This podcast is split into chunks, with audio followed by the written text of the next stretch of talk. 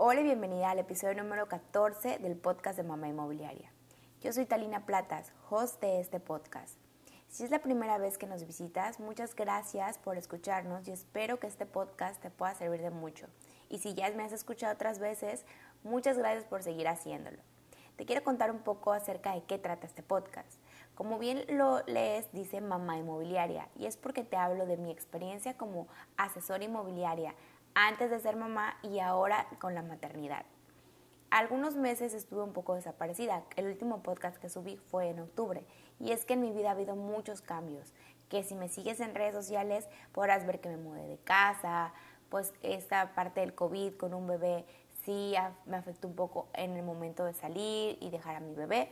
Pero bueno, aquí estamos de nuevo llenándote de información para que puedas emprender en este maravilloso mundo de las bienes raíces. Hoy vamos a hablar de un tema que algunas veces me preguntan, oye Talina, ¿qué es mejor? ¿Empezar como asesor inmobiliaria independiente, en un desarrollo, en una inmobiliaria, en una constructora? Así que hoy te voy a contar mi experiencia trabajando en un desarrollo inmobiliario. Pero bueno, para comenzar, vamos a definir qué es un desarrollo inmobiliario. Un desarrollador inmobiliario es aquel que hace todo el trabajo desde la construcción, el área legal, tiene sus departamentos contables, su departamento de marketing, es decir, todo el proceso desde que se empieza a hacer el plan para vender un inmueble o, más bien en este caso un desarrollo porque son muchos, muchas casas o muchos terrenos. Aquí eh, vamos a hablar más de, de un desarrollador de vivienda residencial que es lo que yo conozco. Entonces tiene todo este, eh, un gran equipo y por supuesto tiene un área particular de ventas. Y es lo que vamos a platicar. ¿Qué, ¿Cuál es la diferencia? Bueno, cuando tú trabajas en un desarrollo, en primera solamente hay un grupo limitado de vendedores. Las desarrolladoras algunas veces trabajan con diferentes inmobiliarias, pero en su mayoría eso lo ve el gerente de ventas del desarrollo. Algunos otros desarrollos no trabajan con ninguna inmobiliaria y exclusivamente las personas que quieran comprar en su desarrollo tienen que hacerlo a través de sus asesores de ventas. Eso es muy bueno ya que te hace un, eh, pues un nicho muy pequeño de personas que tienen que ir directamente contigo o con otro compañero. Yo he trabajado en diferentes desarrollos, en desarrollos que son muy grandes, que, te hablo que es una empresa desarrolladora, pero tenemos dos, eh, dos fraccionamientos, dos residenciales o dos desarrollos diferentes. Y los equipos de venta que más me ha tocado es hasta 30 personas. Y obviamente dentro del desarrollo, pues cada, eh, no, no es un grupo nada más de 30, sino pon tú que son 30, hay tres líderes y cada líder tiene 10 personas. Y en el grupo, eh, el desarrollo, el equipo más pequeño que yo he estado es de tres personas. De hecho, empezamos dos y poco a poco la plantilla fue haciéndose un poquito más grande. En mi experiencia creo que como desarrolla, desarrollo que es muy grande, cuando tienes a lo mejor más de 500 casas que ofrecer, pues sí les resulta tener varios asesores inmobiliarios, porque obviamente de los 30, por ejemplo, que en la plantilla más grande que estaba, no venden los 30. Tal vez 5 son los que venden más fuerte y los demás pues esporádicamente van vendiendo. Aquí algunos eh, comentarios que he escuchado, algunos dueños de, desarrollos o gerentes les gusta trabajar mm, con menos personal, pero que sean eh, ventas eh, pues que siempre se quedan, o sea, quedarse con los 5, por ejemplo, que más venden algunos les gusta tener una variedad de asesores que bien no están, eh, no hacen carrera dentro de la empresa. Todos, obviamente, creo que la gran minoría hace carrera dentro de la empresa, pero se mantienen trayendo, trayendo prospectos que pues a lo mejor al inicio no los van a cerrar estas personas, pero si regresan pues siempre va a haber personal de ventas. Entonces aquí ya es más bien eh, dependiendo del desarrollador lo que eh, quieren sus objetivos y qué tan grande sea pues el producto que tienen para desplazar. Y, pues mi experiencia en un grupo más pequeño obviamente era un desarrollo de 54 viviendas, entonces pues éramos dos, eh, dos, dos asesoras inmobiliarias que nos encargábamos de todos los clientes y aquí va otra cosa que se maneja en los desarrollos.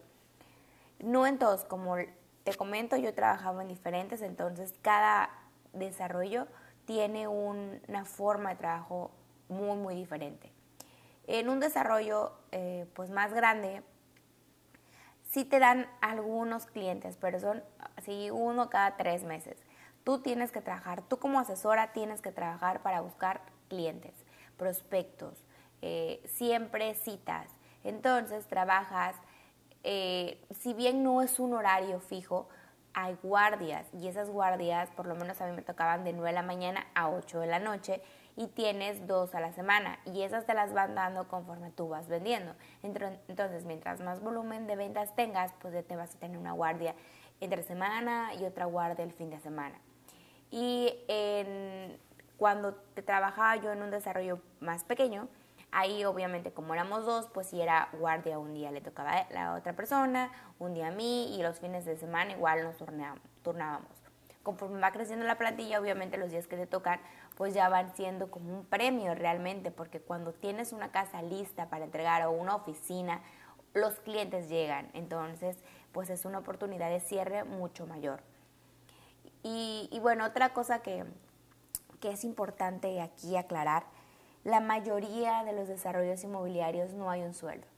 Algunos manejan sueldo que es el salario mínimo y pues obviamente te dan tus prestaciones y lo que es el pago más grande son las comisiones.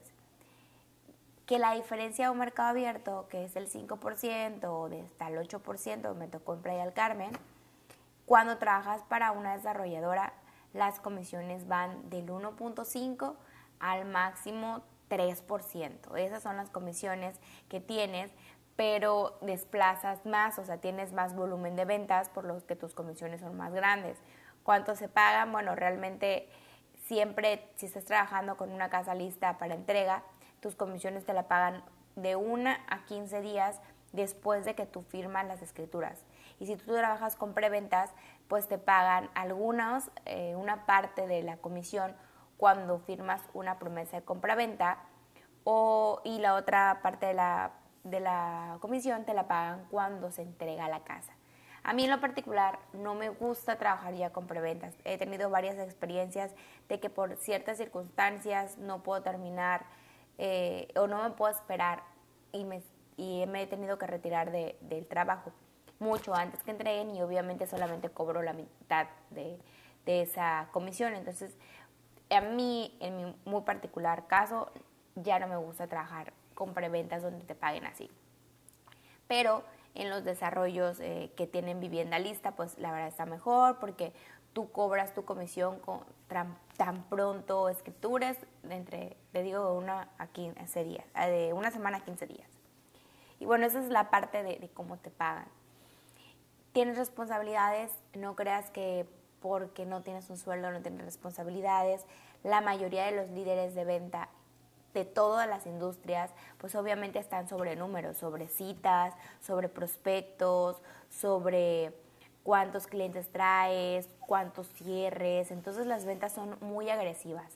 E, eso es mi experiencia en desarrollos. Las ventas son muy agresivas, los números hablan, no importa lo que tú tengas ideas, tu productividad, lo que importan son los números. Cuando vas muy bien, obviamente las felicitaciones y todo están perfectas, pero obviamente cuando tienes una semana mala, pues también así están los regaños. Entonces, eh, creo que te forma, te, estoy, bueno, no, no creo, estoy convencida que trabajar en un desarrollo te forma demasiado, te da una estructura personal, profesional y te da una experiencia muy buena.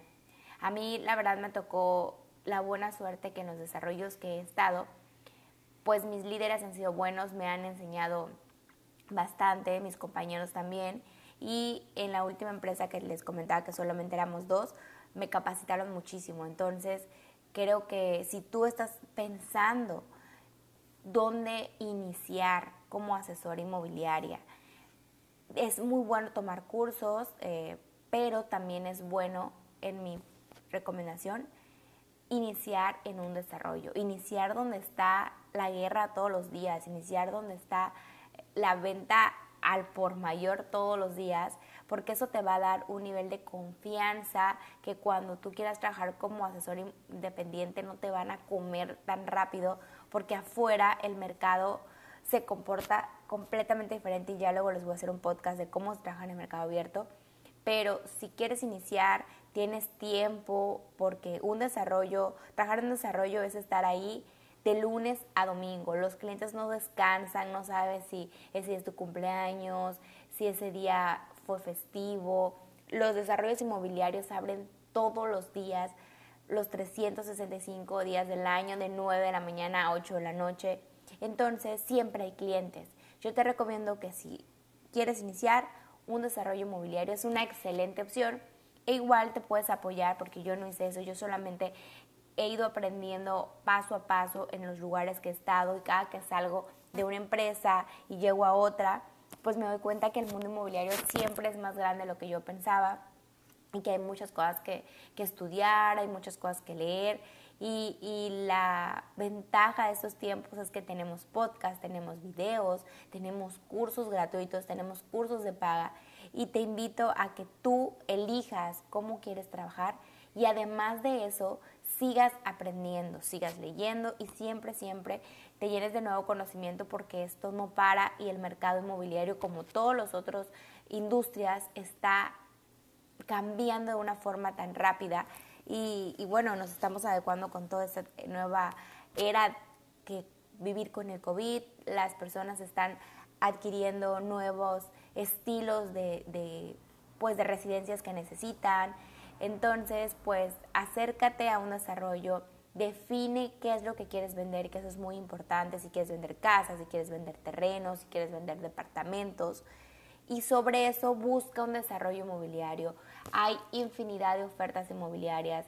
Revisa el desarrollo, cómo han quedado con sus clientes, revisa su reputación, revisa qué tan pequeño o qué tan grande es y olvídate de, las comparaciones, no, no veas, ah, qué tal asesor trabaja aquí, que este vende esto, no, que, que, él vende más, no, tú céntrate en aprender, céntrate en escoger ese desarrollo y trabaja sobre eso. Y otra recomendación, cuando nosotros estamos en desarrollo va a haber las personas que te lleguen y te digan, oiga, pero si yo que estoy buscando una casa de tanto. Entonces tú piensas que puede haber una oportunidad como manejas clientes para encontrarles casas.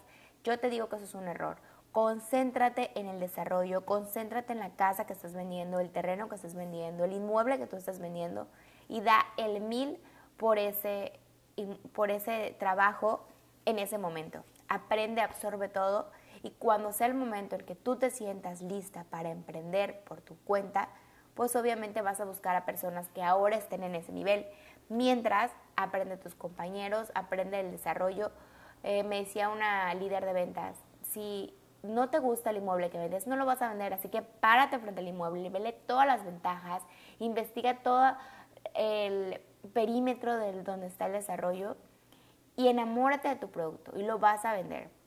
Este es este, pues básicamente un poco mi experiencia de trabajar en desarrollo. Como te comentaba, es una excelente opción si estás por iniciar en bienes raíces.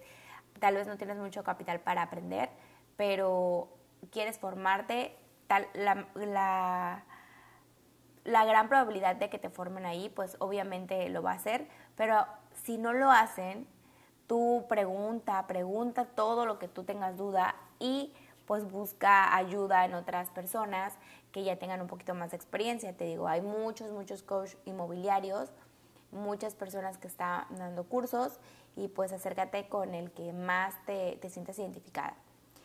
Muchas gracias por escuchar este podcast y también quiero decirte eh, que estoy iniciando nuevos servicios que son asesorías inmobiliarias para personas, para mujeres que quieran emprender en este mundo de bienes raíces y, y tal vez tengan una idea pero quieran definir más su estrategia. Es excelente la asesoría uno por uno. Son asesorías entre una hora, hora y media, diferentes días a la semana. También voy a tener talleres donde vamos a ver diferentes temas, rentas, ventas con Infonavit, con Con créditos hipotecarios, cómo hacer expedientes. Vamos a ir voy a estar armando diferentes talleres y la comunidad de mamá inmobiliaria. La comunidad de mamá inmobiliaria es un espacio de apoyo, un espacio de aprendizaje constante donde todos los meses vamos a tener diferentes talleres, vamos a tener un club de lectura acerca de, temas de emprendimiento, de temas de motivación, de metas, de finanzas, todo enfocado con el trabajo de una asesora inmobiliaria.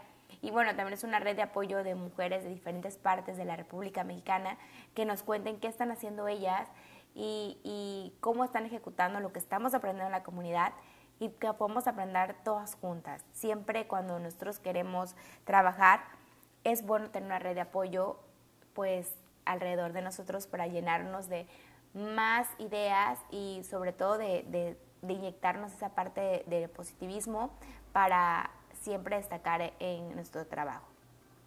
Y bueno, si te interesa seguir compartiendo estas ideas, si te interesa seguir sabiendo de estos temas, no te olvides seguirme en mis redes sociales, en Facebook e Instagram como Mamá Inmobiliaria Podcast o en mi cuenta personal Talina Platas. Nos vemos en el siguiente episodio y espero que esta información te sirva muchísimo y que tengas una idea de cómo es trabajar en un desarrollo inmobiliario.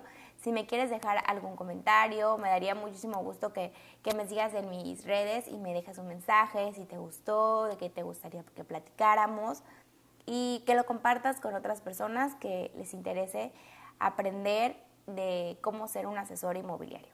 Nos vemos en el próximo capítulo y muchas gracias por escucharme.